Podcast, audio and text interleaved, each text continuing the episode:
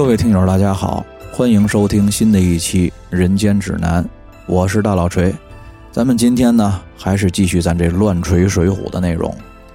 上回啊，咱说到秦明带兵征讨清风山失利，被抓上了山寨，众人相劝入伙不从，所以说呢，宋江定计灌醉了秦明，让一个身材相貌都类似秦明的小喽啰穿上了他的衣服盔甲，骑了他的战马。拿着他的狼牙棒，假扮秦明啊，去青州城外关乡是杀人放火。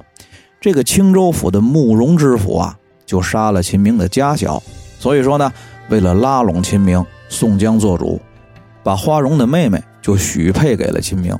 这个秦明呢，没了后路，就只得无奈入伙，跟这清风山上的众人呢，是继续商议怎么攻打清风寨，营救花荣家小的事儿。这么一来呢，这个攻打清风寨，那可就成了秦明自己的事儿了。因为这花荣的妹妹啊，现在那可是他准媳妇儿了。秦明首先呀，就主动的表态说：“这事儿我要是不来，那可费劲了。现在呢，既然我来了，那咱们就省事儿多了。黄信他现在不是在清风寨待着吗？兄弟们有所不知，这一来呀，这个黄信跟我的关系最铁。”二来呢，他本来也是我的属下。这三一来呢，他身上那点子能耐，那可都是我教的。我们俩呢，算是半师半友的关系，他肯定得听我的。明天一早我自己去，不用人马，一嗓子就能叫开寨门。完事儿呢，我就劝他也入伙。事儿定了之后啊，我们哥俩就把花荣兄弟的家小都接出来，然后呢，再把刘高。那个坑家败产的倒霉娘们抓来给公明哥哥您出气报仇。宋江听了是大喜，拍着大腿说：“没想到秦同志您跟黄信有这交情，那可省了大事了。”这众人听了呀，也都是喜不自胜。这个酒席呢，尽欢而散。第二天一早，洗漱完毕，秦明呢收拾齐整，骑马提棒，单人独骑就下山，直奔清风寨而来。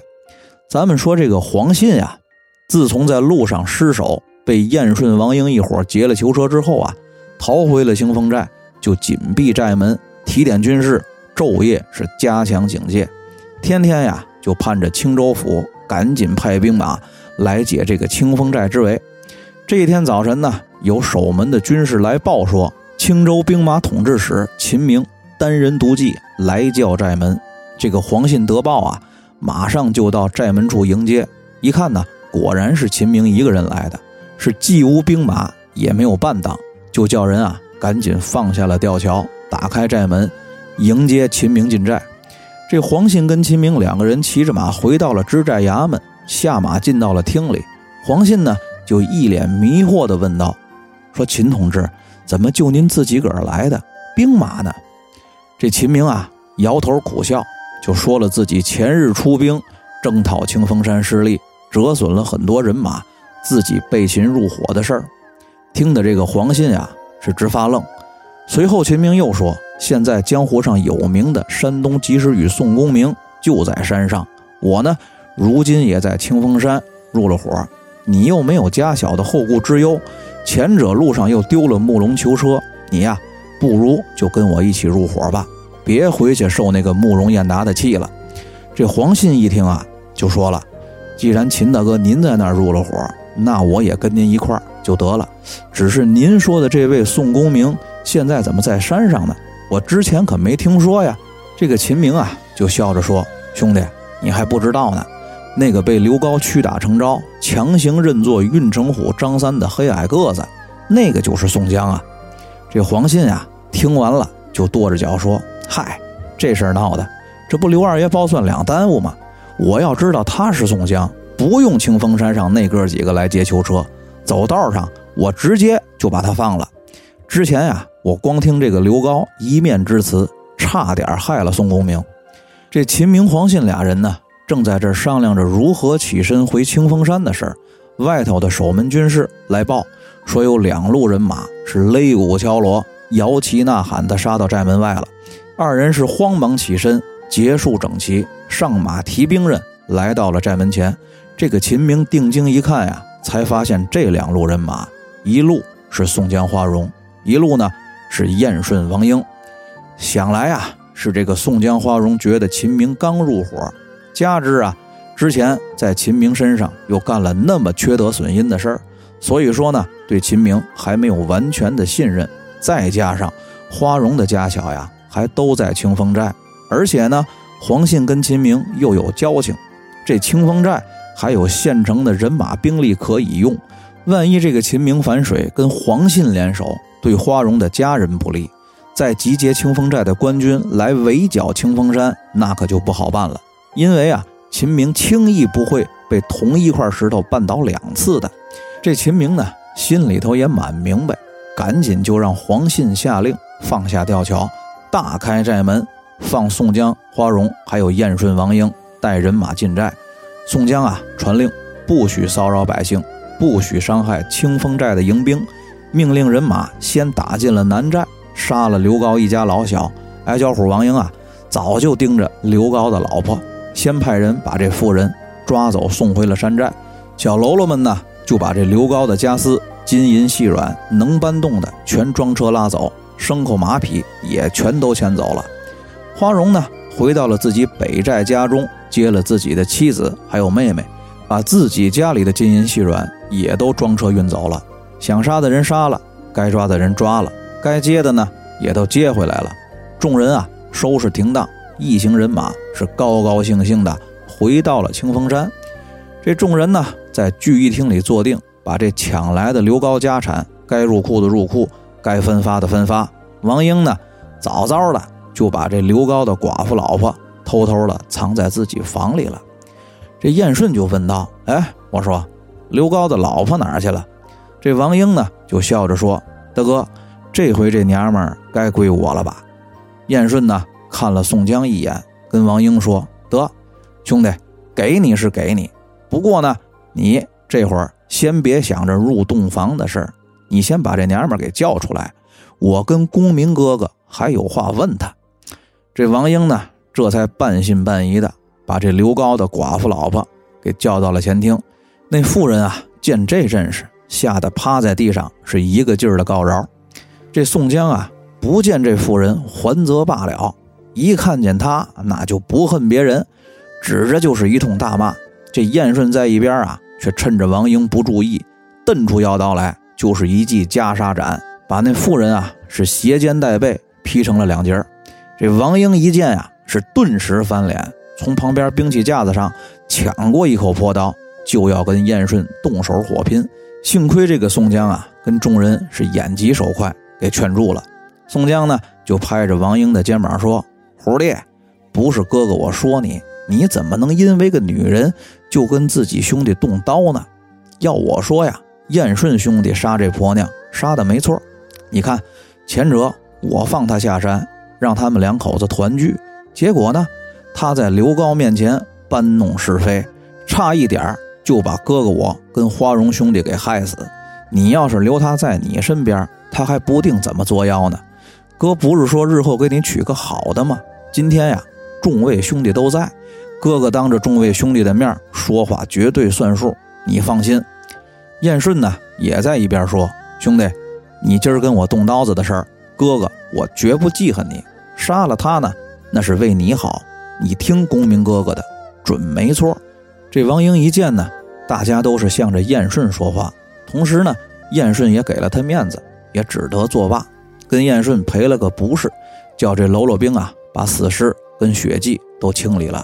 于是呢，就在前厅摆下了酒宴庆功。转过天来，宋江跟黄信主婚，燕顺、王英、郑天寿做媒，就给秦明办了这场续弦的婚事。婚礼所用一切的花销啊，都是宋江跟燕顺自掏腰包。一连着呀，就在山上热闹了六七天。这一天呢，有踩盘子的喽啰回山来报说，青州慕容知府行文到东京汴梁中书省。说青州反了秦明、黄信、花荣，要调大军来征讨清风山。这众人一听啊，马上又聚集在一起商议对策。一番议论之后呢，这几个人都觉得这个清风山根本就守不住。要是东京汴梁发来大队人马，根本就不用打，只要把这清风山团团的围住，山寨呢上无粮草，外无救兵，不战自败。宋江此时啊，就不失时机的说：“咱们清风山向南二三百里有一处梁山坡，方圆八百里，四面是水，中间一处大山寨。托塔天王晁盖在那儿聚集着三五千兵马，这官府也奈何不得他。兄弟们，咱们不如带兵去他们那里投奔入伙。”这秦明啊，不知道这里头的事儿，就不明就里的问道：“公明哥哥的主意好是好。”只是呢，咱们一来不认识人家，二来呢没有人引荐，人家能收留吗？于是啊，这宋江就把晁盖等人如何劫了生辰纲被通缉，自己呢又是如何通风报信救了他们，刘唐又是如何带着巨额礼金下山来感谢自己，无奈事情败露，自己被迫杀了阎婆惜，出逃在外等等一系列的经历，给这秦明大略的说了一遍。这秦明听了呀。方才放心，众人呢，当日就开始准备收拾值钱的东西，随身携带，能带走的就装车。花荣的家小也都安排了车辆转移。山上的喽啰呢，愿意跟着一起去梁山的，就跟着一起走；不愿意去的呢，发给安家费，由他们各自下山投奔去处。收拾停当呀，总共有三五百人的队伍。之前跟秦明交战以及攻打清风寨缴获的官军物资。这回可派上了用场，就把这三五百喽啰兵啊，都扮作了征讨梁山坡的官军队伍。下山之前放了一把大火，把这清风山的老寨子烧成了一片白地。众人呢，这才分三队带着人马下山来，还大张旗鼓的打了一面旗子，上头写着“收捕草寇官军”的字样，是大摇大摆的就直奔梁山泊而来。一路上啊，离了青州府。走了有五六天，离这梁山泊呀是越来越近。这一天呢，走在路上，到了一个地方，两座山呀是面对面耸立，两山夹一沟，沟底呢是一条宽阔的驿道，山势走向呢都差不多，就好像照镜子一样。所以呢，这地儿叫对影山。这宋江、花荣两个人带着第一队人马，保护着家小走在前头，正在观望这个对影山的山势的时候呢。忽然间，就听见前头山坳里头一阵呐喊的声音，这花荣马上就提高了警惕，赶紧呀，把这手里的枪挂在了得胜钩上，伸手是摘弓抽箭，又让身边的亲随传令后队人马向前靠拢，护住了家小车辆，自己呢跟宋江带着二十多名骑兵搜索警戒前进。这走了不到一里路，前头呢就望见有两队人马。拥簇着两个人，正在山间的一处开阔地上厮杀。其中一个年轻人啊，骑红马，穿红袍，披挂的是赤铜盔甲，手里呢端着一杆方天画戟。另外一个呀，也是个小伙子，骑着白马，穿白袍，披挂亮银盔甲，手里依然是一杆大戟。这俩人啊，正斗在兴头上，是不分胜负，打的虽然激烈，但是呢，能看得出来。其实这俩人呀，彼此都没有弄死对方的心。两拨人马呢，也只是敲锣打鼓、呐喊助威，并没有混战在一起。这宋江跟花荣见这二位确实好本领，打的呀也漂亮，看的是暗自喝彩。可是这俩人打着打着呀，两条大戟突然就纠缠在一起，分不开。仔细一看呀，原来是两条大戟上的饰物互相纠缠，俩人呢。又谁都不愿意撒手，花荣呢看得明白，伸手啊就换了一支燕尾箭，抬手一箭就射断了两条大戟互相纠缠的装饰物，差点啊把这俩年轻人给闪下马去。这俩年轻人呢一见有人解围，也都不打了，双双的扔了兵器，上前来给宋江、花荣施礼。在得知来人是宋江跟花荣之后呢，又是双双的下马给他们俩施大礼参拜。互通姓名之后啊，才知道那个穿红袍、披赤铜甲的漂亮小伙叫吕方，因为生平啊是崇拜吕布，又能使一条大戟，所以说呢，江湖上人称小温侯，是这个对影山的寨主。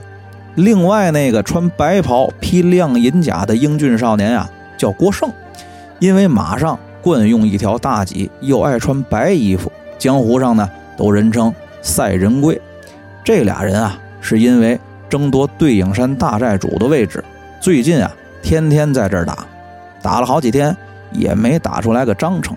宋江听完他们俩这段啊，就出面先是给哥俩讲了和，然后呢又拉拢两个人一起带人上梁山。这俩人啊是欣然应允。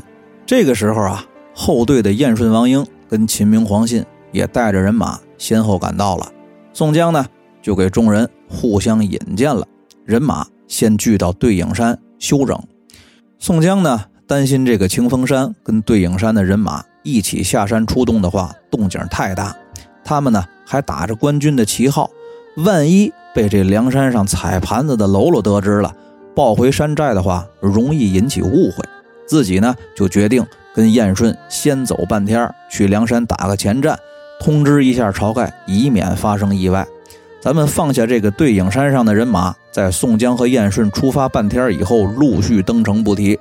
单说这个宋江跟燕顺带着十几个伴当，在路上啊走了两天。这天正午呢，来到官道旁的一处小酒馆，正是饭口。一行人马呀，是走的劳累。宋江呢，就吩咐众人下马吃饭休息。这进了酒馆啊，发现只有三张大桌子，其余都是小桌。店里呢，没有别的客人，只有一个穿着打扮、貌似公差的人，一个人站着一张大桌子吃饭。看身材呢，是个上中等的个头，淡金色面皮，一双贼眼呀，是来回的乱转，脸上没胡子，看上去岁数不大。宋江呢，就叫过来店家商量说：“我带的人多，您呢受累，跟那位客人好好的客气客气，麻烦他呀换到小桌上吃饭，饭账我结都行。让我带的这十几个人啊，用你这三张大桌子吃饭。”这店家一听啊，就应允了。于是呢，就去跟那个公差打扮的客人商量换桌的事儿。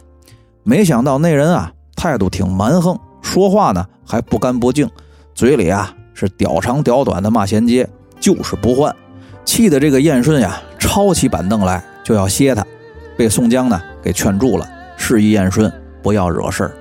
没想到这个客人跟燕顺口角之间呢透出来一个信息，说自己这辈子就服俩人，一个是柴进，一个是宋江，除了他们俩，就是大宋皇帝来了也不含糊，并且说呢自己这次是受了宋江胞弟。铁扇子宋清之托，正要去寻找宋江。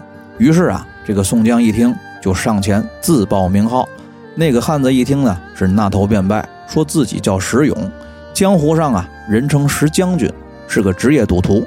因为在赌场上失手打死了人，出逃在外。听江湖上人说呀，郓城县有个及时雨宋江，就来投奔。